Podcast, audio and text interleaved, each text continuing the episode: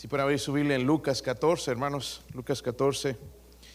Y ahí nos escogieron un cántico de la salvación.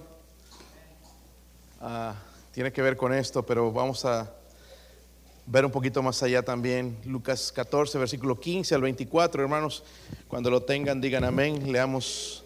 Yo leo el 15, ustedes el 16, todos juntos en el versículo 24, una historia que ya conocemos. Si lo tienen, hermanos? Dice el versículo 15, oyendo esto, uno de los que estaban sentados con él a la mesa le dijo, bienaventurado el que coma pan en el reino de Dios.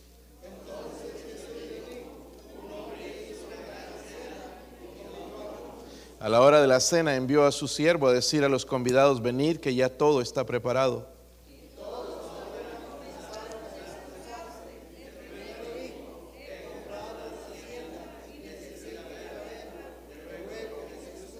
Otro dijo, he comprado cinco yuntas de bueyes y voy a probarlos, te ruego que me excuses.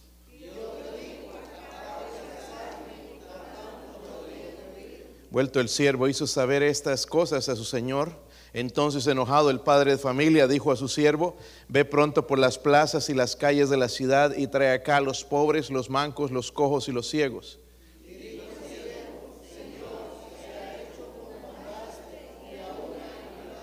Y dijo el Señor al siervo, ve por los caminos y por los vallados, fuérzalos a entrar para que se llene mi casa. Porque os digo que ninguno de aquellos hombres que fueron convidados gustará mi cena. Padre, podría ayudarnos, Señor, en esta noche, Dios mío. Por, oro, Señor, por su Santo Espíritu, Dios mío, hablándonos, Señor, convenciéndonos, Padre, recordándonos algo que quizás ya sabemos, Señor. Pero pido, Dios mío, por favor, por su presencia su ayuda del cielo, Señor Padre, háblenos. Y quizás hay alguien sin Cristo en esta noche también, Señor. Ruego que el Espíritu Santo pueda dar la convicción de la necesidad de la salvación, Señor. Oro, Señor, por su presencia en el nombre de Jesucristo. Amén. Pueden sentarse, hermanos.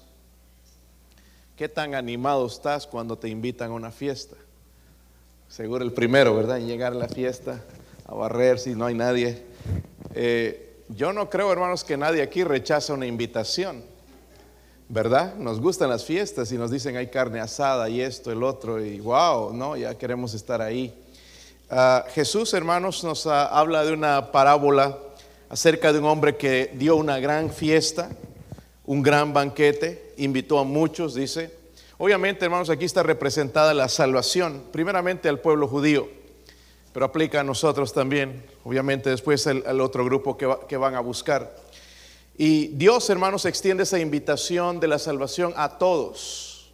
Yo no creo que Dios escogió a unos, Dios quiere que todos sean salvos, pero obviamente todos no van a ser salvos si no es el que acepta a Cristo como Salvador personal.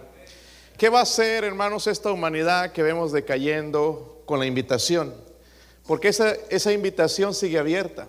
Y esta oportunidad, hermanos, se está presentando aquí a nuestra iglesia de llevar, hermanos, e, esta invitación de esa gran cena a los perdidos. Y aquí estamos nosotros, hermanos, sabiendo lo que es, sabiendo lo que viene. Y nosotros somos responsables de Dios entonces de invitar a otros también para que ellos puedan gustar de esa gran cena. Y no estoy hablando del día grande, hermanos, sino cada día, empezando mañana a nuestra conferencia. Tú no puedes comprar tu derecho a asistir a esa fiesta. Tampoco puedes forzar a entrar a esa fiesta. En realidad entrar a esa fiesta, hermanos, es como la salvación por gracia. La Biblia dice, por gracia sois salvos por medio de la fe. Esto no de vosotros, pues es un don de Dios, no por obras para que nadie se gloríe. So, la única cosa que excluye a cualquier ser humano del cielo es el decir no a esa invitación de salvación. So, la invitación dice, venid que ya todo está preparado. Hay de los que dicen que la salvación se pierde. Dice Dios, ya todo está preparado. Es una salvación perfecta.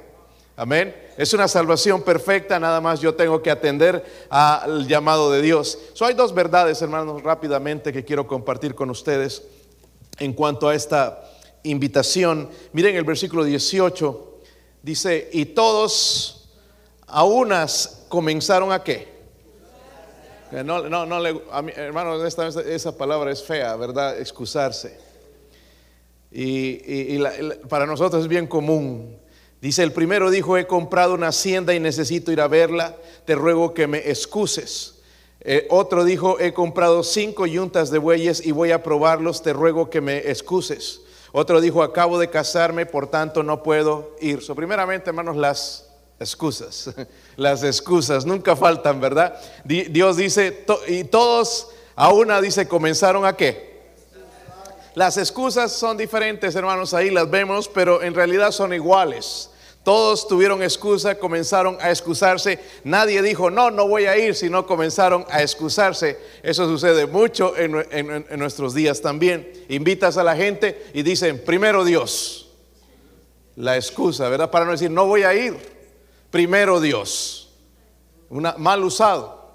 Yo no sé ni por qué lo usan, ¿verdad? Si, si, si yo soy fiel a la iglesia, sí. Si Dios me permite, sí. Pero Primero Dios lo usa, hermanos, como el sentido de una excusa. Ninguno de los que fue invitado dijo, no iré. Simplemente estaban presentando pretextos. Pretextos para ocultar el hecho, hermanos, de que no tenían interés en la gran cena, en ir a la invitación. Son las primeras dos excusas, hermanos, tenían que ver con cosas materiales. Y si lo lee, hermanos, bien, son excusas, excusas tontas. ¿Quién compra algo, hermanos, si después lo va a probar? primero lo pruebas y después lo compras. ¿Verdad? Excusas tontas. Y, no, no lo compramos y después lo vamos a ver. El primero dijo, he comprado una hacienda y necesito ir a verla, te ruego que me excuses. Eso es algo tonto, ¿verdad? Otro dijo, he comprado cinco yuntas. ¿De qué? Eso es como en nuestros días, hermanos, comprarse un tractor. John Deere, ¿verdad? Y, decir, no, ya lo compré, lo voy a ir a probar, lo voy a ir a calar. No, no, primero se prueba y después se, eh, ¿verdad? Se, paga por, esto. Son excusas tontas, hermanos. Solo eh, lo, que pasaba con ellos, hermanos, no tenían interés de ir a la invitación. el primer invitado había permitido que sus posesiones lo mantengan alejado de la fiesta. ¿Cuánta gente hoy en día, hermanos, no accede, hermanos, a la invitación? ¿Por qué? Por las cosas materiales. Y, vivimos alrededor de gente que hace eso. El segundo dejó que, no, eh, dejó que sus negocios le apartaran del banquete. No sé si han escuchado estas palabras. Tengo que ganarme la vida. Muy común entre la gente hoy en día. Y es una frase que la escuchamos, hermanos, casi todo el tiempo. La gente está tan ocupada que no tienen tiempo para Dios. No hay tiempo. Ni aún nosotros mismos, hermanos, como cristianos. Dios, si hay campo para Dios, voy a dejar. Ojalá que eso no suceda en nuestra iglesia. Dios nos está preparando algo, hermanos, en cuanto a la oración. Nosotros queremos oración y, queremos, miren, ahorita nos estamos reuniendo a las 5 de la mañana aquí, un grupo. El otro día les dije, el espíritu está dispuesto, pero la carne es débil. La carne no quiere venir a estar a las 5 aquí, no, no quiere levantarse a las 4 porque hay que levantarse un poco temprano para estar a tiempo. Pero hay un grupo aquí de hermanos, mañana vamos a cerrar, por si acaso están invitados el resto, si quieren venir hermanos, a las 5 vamos a estar orando porque creemos hermanos que la bendición va a venir de parte de Dios. Si Dios no está con el hermano Gil Torres, no pasa nada. Si Dios no está en esta iglesia y se presenta, hermanos, no va a pasar nada. ¿Verdad? Estamos aquí reunidos porque creemos que Dios va a hacer eso. Pero ¿cuántos de nosotros, si el doctor nos dijera que tenemos cáncer, quisiéramos a la iglesia reunida a las 5 de la mañana para que oren por nosotros? Yo estoy preocupado, hermanos, de la vida espiritual de la gente, no de la salud de la gente. Que queremos buena salud, no, no, estoy, no me malinterprete. Pero lo principal, lo primordial en nosotros es nuestra salud espiritual. Que nuestros hijos, hermanos, sean salvos. Pero si no hay tiempo, no, que tengo que hacer esto, tengo que hacer el otro, no, eh, se me presentó algo, eh, entonces estoy demostrando que lo que Dios tiene para mí no es tan importante, es más importante lo que tengo que hacer. Y eso no es cierto, es nada más una excusa. Amén. Y hermanos, tenemos que dejarnos las excusas con Dios. No sirven. Hermano, honestamente una excusa es una mentira. Es una mentira. Y hay veces obviamente que no se puede. Si tienes un ataque al corazón, no esperes venir mañana. Vamos a mandar flores al hospital o algo, vamos a ir a visitarte, pero no puedes venir. Pero si podemos, hermanos, si estamos bien, hagamos planes. Amén. No, que tengo que hacer esto, que tengo que hacer el otro. ¿No es más importante Dios? Mira el versículo 20, otro, algo ridículo también. Dice, Primero las cosas materiales, ¿verdad? Los negocios, el trabajo. Versículo 20 dijo, acabo de qué? Casarme. Hermanos, los que se casaban en los tiempos de los judíos tenían un año de luna de miel. Un año, imagínense, para excusarse del trabajo y todo eso, un año. Y dice, acabo de casarme y por tanto no puedo qué. Es otra excusa porque podía ir con la esposa.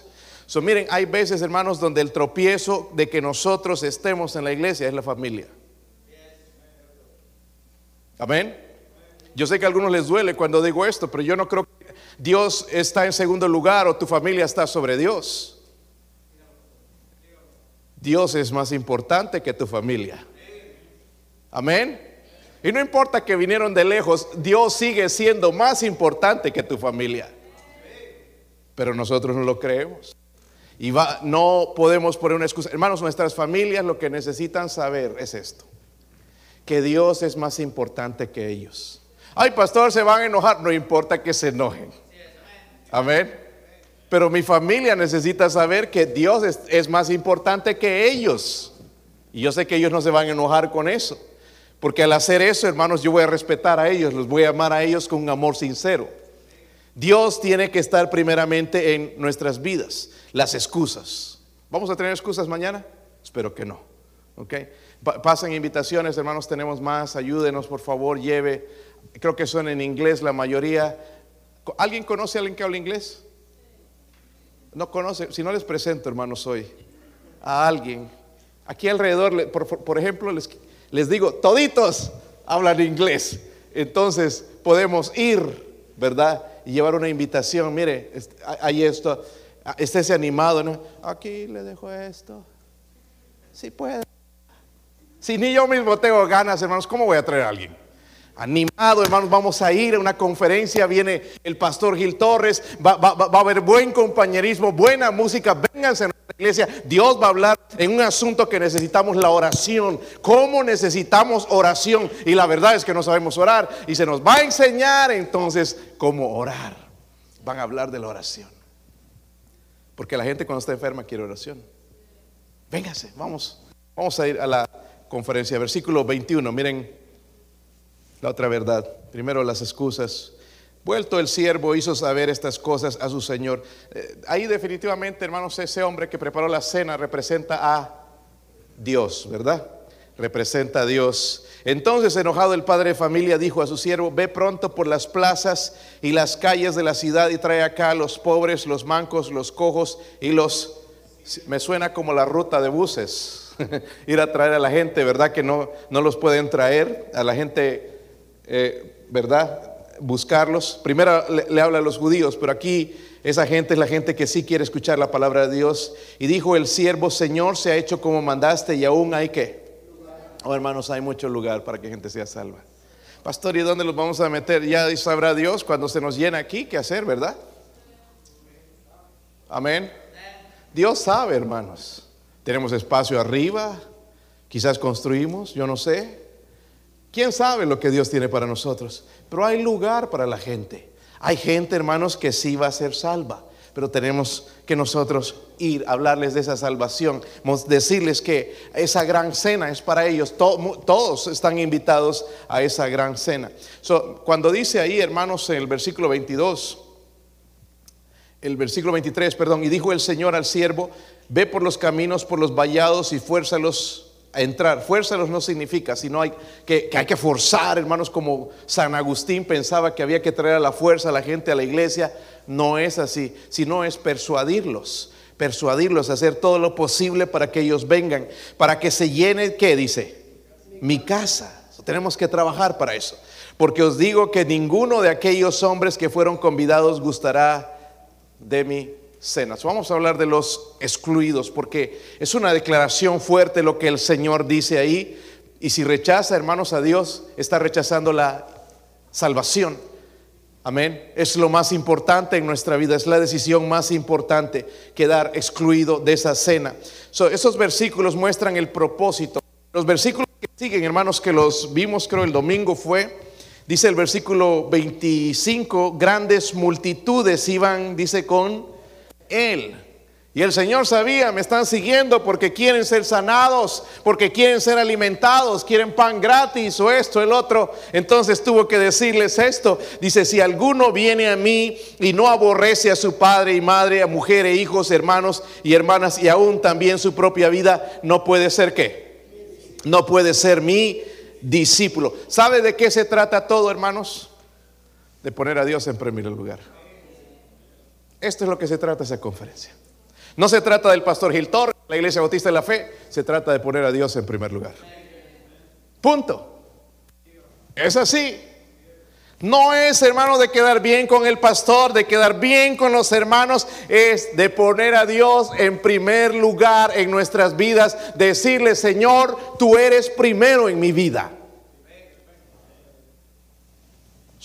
Es una cuestión de prioridades, hermanos. Si tenemos problemas con las prioridades, es un asunto de devoción, de consagración de un creyente a Dios. Miren, mañana a estas horas vamos a estar aquí ya, ¿verdad? Sí, ¿verdad?